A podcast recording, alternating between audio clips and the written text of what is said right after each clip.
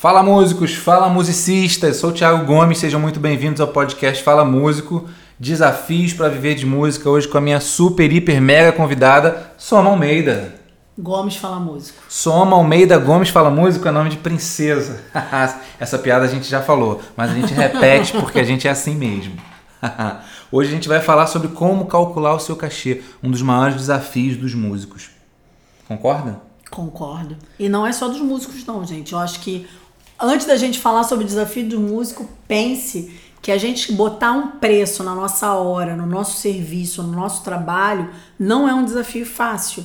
Porque você está colocando preço no seu tempo, naquilo que você se dedica a fazer, naquilo que você faz de melhor, naquilo que você é, sonhou em viver daquilo, né? Então, assim, é sempre um, um desafio, né? Muito, muito desafiador, é, principalmente porque a gente está acostumado a ser empregado, né? Poucas pessoas são donos da sua própria carreira e quando você é empregado, você é chamado para trabalhar num trabalho e geralmente o empregador te diz qual é o teu salário ou qual é o teu cachê, o quanto que ele vai pagar. Ó, vem aqui tocar nessa gig e vão pagar 200 reais por show, vão pagar 500 reais por show. Né? Mas você muitas vezes. Ou não, você aceita ou não, mas muitas vezes acontece o contrário, né? O cara te chama, olha só, preciso de um músico para tocar aqui no meu churrasco. Quanto custa para você tocar? E aí você tem que avaliar uma série de coisas, né? Mas basicamente eu penso que tem dois tipos de eventos, né? As pessoas reclamam, né? Ah, eu vou tocar ali no barzinho, 10 reais a entrada o cara não quer pagar. Aí no show do Lan Santana custa 100 reais a pessoa paga. É porque ela vê valor naquilo, né? Então você tem que também trazer, agregar valor para o seu show. E entender que isso é normal, as pessoas vão pagar mil reais para ver a Lady Gaga e não vão pagar 10 para ir no barzinho ver você. Isso acontece, não tem problema, a gente não precisa chorar por causa disso, nem se desesperar. Mas a gente tem que entender a diferença de valor e preço. Né? E talvez é a questão da raridade também, né? Por exemplo, quando você está falando aí da, Escassez, da Lady Gaga, né? né? O sonho da minha vida era ir no show do Dire Straits. O Dire Straits não existe mais e eu não fui nesse show. Não foi, Não tadinha. fui nesse show. Aí eu tinha um outro sonho que era assistir o show do Queen. E aí o Fred Mercury morreu, eu não assisti o show do Queen. Mas eu realizei seu sonho, então, te levei no Rock in Rio. Aí a coisa que eu nunca queria fazer na minha vida era ir no Rock in Rio, porque eu acho que é perrengue demais me, todo respeito à galera do Rock in Rio, mas para mim ficar aquele tempo todo em pé é, é, over, né? Valeu a pena ou não valeu a pena? Valeu a pena, ah. mas aí, aí o Thiago me convenceu, eu fui no show do Queen com Adam, Adam Lambert, Lambert no Rock in Rio, que, que na verdade eu só fui ao Rock in Rio porque era o show do Queen. Talvez se fosse do Dire Straits eu iria também. Então isso é uma questão de valor, não é assim Pra Uma ver um questão show. de escassez também. É, pra ver o show, sei lá, da Ivete Sangalo, que eu adoro, eu não iria pro Rock in Rio. Porque é. na minha concepção, inclusive eu já fui no show da Ivete Sangalo no Maracanã, então não preciso ir no Rock in Rio, né? Então, por exemplo, Elton John, eu amo Elton John, mas eu falei, cara, não vale eu ir pro Rock in Rio para ver esse show. Então é uma questão do qual valor que aquele show tem para você. Você faz coisas que você não faria normalmente. E quando a gente tá falando do show do barzinho, Gente, o barzinho é, tá lá todo dia. Quinta, sexta, sábado, domingo, o barzinho tá lá. Você então, pode ir a qualquer dia. A pessoa, ela vai pensar isso. Ela, ah, se eu não for hoje, eu vou amanhã. Se eu não for amanhã, eu vou semana que vem. É isso. Então é, um, é uma questão de valor diferente. Você tem que dar. Agora, se o show do barzinho, e eu também vou contar para vocês um barzinho que tinha aqui perto da minha casa, que eu ia lá porque tinha. Não era nem tão legal o barzinho, mas tinha uma cantora maravilhosa que era cantora que fazia cover, né? E ela cantava muito, a banda era maravilhosa, a gente ia sempre lá por causa dela. Uau. Entendeu? E a gente Ficou até um silêncio aqui. Exatamente. E a gente pagava o cachê feliz da vida. Cover, pagava cover. O cover feliz da vida, porque a gente saía de lá muito feliz. O show dela era muito bom. Ela fazia, ela ela aceitava pedidos de música, então a gente gostava do estilo que ela fazia e a gente também gostava de que tinha sempre uma coisa nova, porque tinha galera pedindo as músicas. Não é que ela aceitasse pedido, não. Ela, ela incentivava a gente a fazer pedidos. Que as pessoas participassem do show. Então ela agregava valor ao show dela, é isso. Né? Animada, né? dançava nas mesas, botava a gente para cantar. Era uma coisa que valia a pena, né? Então, galera, o preço é quanto que a pessoa vai tirar do bolso de dinheiro para pagar pelo seu show. E o valor é o quanto que ela recebe em troca. É, na verdade, o quanto não, o que ela recebe em troca. se é alegria, se é descontração, se momentos muito incríveis, né? Então tem que saber a diferença entre preço e valor na hora de você calcular o seu cachê. Agora, se você está num evento, por exemplo, que é bilheteria ou que é cover, o teu show vale o número de público que você tem. Se você consegue colocar 50 pessoas dentro de uma casa pagando 10 reais, o teu show vale 500 reais. Se você consegue botar 5 mil pessoas pagando 100 reais, o teu show vale 500 mil reais. É isso. E é isso, desse jeito. É você pensar, o contratante é injusto. Mas se você se coloca no lugar de um contratante, vale mais a pena você pagar 500 mil reais num show do Luan Santana, que vai botar 100 mil pessoas no teu show, ou vale mais a pena você pagar 5 mil reais no show do Zé Ninguém ali na esquina? Né? Ou um show do Thiago mesmo, que atualmente também sou um Zé Ninguém, não sou um Luan Santana, né? Então, é, 5 mil reais num show pequeno, que não vão nem 100 pessoas, é prejuízo para o dono do bar. E ele pensa assim: o dono do bar tem que pagar o garçom, tem que pagar né, a cozinha, tem que pagar a luz, enfim, tem que pagar os fornecedores, né, tudo aquilo que ele tem de contas ali. E aí você, quando vai oferecer o teu show para lá, você tem que fazer com que a noite do cara seja mais rentável do que uma noite que não tem que música, não tá que não tem música ao vivo, que você não tá lá. Né? Então, se ele vende, sei lá, mil reais por noite e você quer cobrar um cachê de 500 reais para tocar lá, é, você tem que fazer o cara ganhar pelo menos 1.500, mais do que 1.500 por noite, para poder valer a pena para ele te contratar. Então, é assim, dessa maneira que a gente pensa um cachê de um show é, quando o foco é o dinheiro, né? Quando o cara tá, o teu show é uma maneira do dono do estabelecimento ganhar mais dinheiro com os eventos na casa dele. Agora tem outro tipo de show também. Qual é? Qual é? Não sei. Qual é? Outro tipo de show.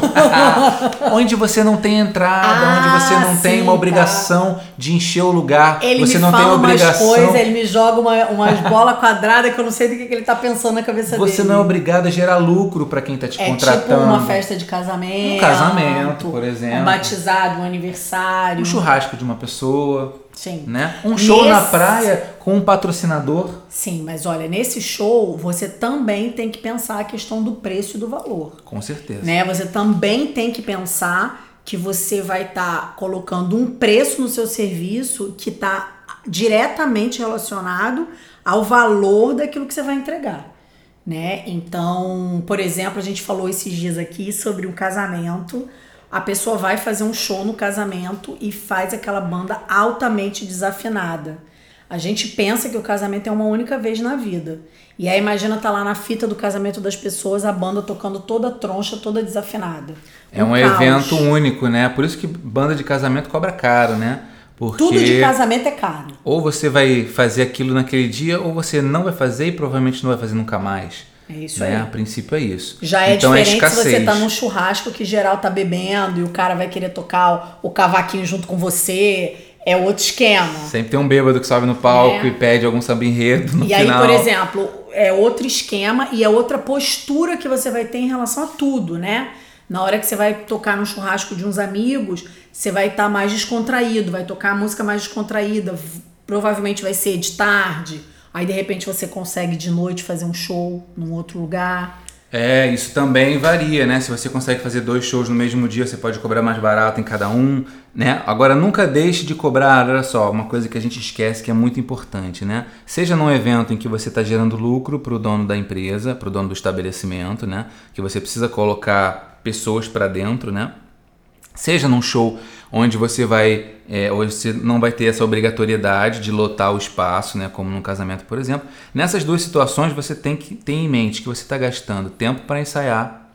Se você tiver aqui para o estúdio, você tem que colocar isso nos seus custos, né? Quanto custa a hora do estúdio, quanto custa o seu deslocamento até o estúdio, a alimentação, né? Se você tiver que fazer um lanche lá no estúdio, muito provavelmente vai ter que fazer O seu deslocamento para o evento.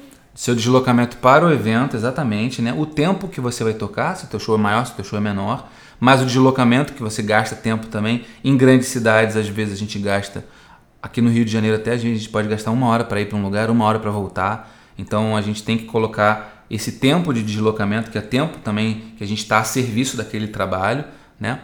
Agora, tem uma coisa que quase nunca a gente pensa, que é o seguinte: o músico ele não tem garantias de nada.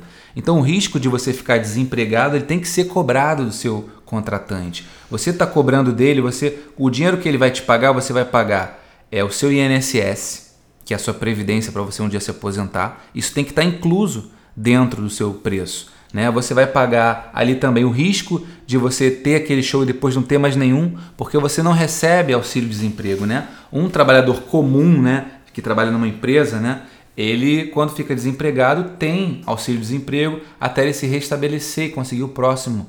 E o músico ele tem que ganhar mais do que os outros empregados mesmo, porque ele não tem isso. não tem estabilidade. Dos manutenção dos instrumentos tem que estar inclusa também. Isso até é um argumento que você pode usar com o contratante quando ele falar que o seu preço está caro. Está caro, olha só. Mas aí está incluído meu seguro-desemprego, está incluído meu plano de saúde, aí está incluído o meu vale transporte e de volta, aí está incluído minha previdência, aí está incluído o risco, né, meu seguro-desemprego, o risco de eu ficar sem, desemprego, sem emprego. Tudo isso está incluído dentro do valor. Aí o cara vai até achar barato. Se você cobra para fazer um barzinho, tocar 3 horas, 300 reais, uau, tá super barato. Agora, Se você fosse contratar alguém de carteira assinada para tocar no seu barzinho toda semana, sairia muito mais caro. Agora, nada te impede também de se tem um barzinho onde você faz sei lá, toda quinta-feira nesse barzinho, você pode negociar um preço que seja razoável pelo fato de que você toda quinta-feira toca lá ou toda sexta-feira toca lá. E aí, se você for tocar num bar que é só hoje, é só essa sexta, é um outro preço também. Com certeza. Então é isso, galera. Como calcular o seu cachê? Demos várias dicas, várias coisas para você usar para você argumentar com os contratantes. para você. Tem uma dica master. Uma dica master? Uma dica master. Ah, guardamos para o final, então. A melhor dica de todas. Vinda by Soma Almeida. Não, olha só. Dica master que a gente dá para vários temas que a gente fala aqui. A gente, por exemplo, mora no Rio de Janeiro, né? A gente tem regiões bem definidas na cidade, onde o poder aquisitivo das regiões é bem diferente também. No nosso caso aqui, a gente mora na Zona Norte, que é uma a Zona Norte é uma zona muito grande, para quem não conhece o Rio de Janeiro, e dentro da Zona Norte você tem vários poderes aquisitivos em seções, vamos dizer assim. Mas se você oferecer os seus serviços para uma área em que o poder aquisitivo é maior, você pode conseguir Exatamente. mais remunerações. Aqui, por né? exemplo, com menos de meia hora, a gente está na Zona Sul, onde a gente consegue uma remuneração muito maior para qualquer serviço que a gente vai fazer.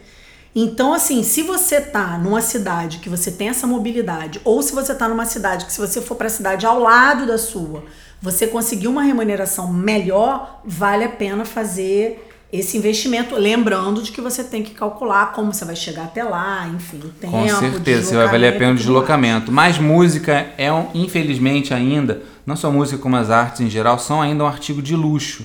Então, é, a gente também é, pode ter melhores remunerações e é, mais né, respeitabilidade, vamos dizer assim. E maiores oportunidades, melhores oportunidades, oportunidades de trabalho quando a gente oferece nossos serviços nas regiões quem, mais, mais, mais abastadas, abastadas das cidades onde a gente Porque mora. a pessoa que tá com dificuldade de comprar comida, com dificuldade de morar, de vestir, que são necessidades básicas, né, com dificuldade de saúde, essa pessoa não vai conseguir, né, ter acesso à cultura. Então, infelizmente, quem vai ter acesso à cultura é quem tem a, a vida toda organizada, tranquila, está com dinheiro sobrando e pode disponibilizar para pagar um cachê de um músico, para trazer um músico para dar uma aula de música para seus filhos, pode trazer um músico para tocar na sua festa de aniversário. É uma outra visão também. E a pessoa também, como provavelmente quando tem mais recursos, teve mais estudos também, aprendeu a valorizar mais de alguma forma é, a, a, música, né, o trabalho do músico, então a gente também acaba tendendo a conseguir trabalhos melhores nessas áreas mais abastadas da cidade. E eu ouso dizer que praticamente todas as cidades desse país têm uma região mais abastada dentro da cidade né? Sempre a rua principal, o bairro principal, o bairro que mora o prefeito, essas coisas assim, né? Que são os lugares. Se você não parou ainda para pensar qual é a região mais abastada da sua cidade, pare para pensar que deve haver essa região. Estuda essa região, que tipo de música que eles consomem lá, que tipo de serviços musicais eles consomem lá e quanto eles pagam. E aí você vai poder ter uma noção e comparar com o lugar onde você está oferecendo. Não adianta você reclamar que as pessoas não valorizam a sua arte, as pessoas não têm como valorizar, né? Então é isso. Vamos parar de reclamar, vamos focar nas soluções, que tem muitas dicas aqui no nosso podcast sobre soluções boas para viver de música. podcast no ar. Beleza? Viva a música! Viva a música!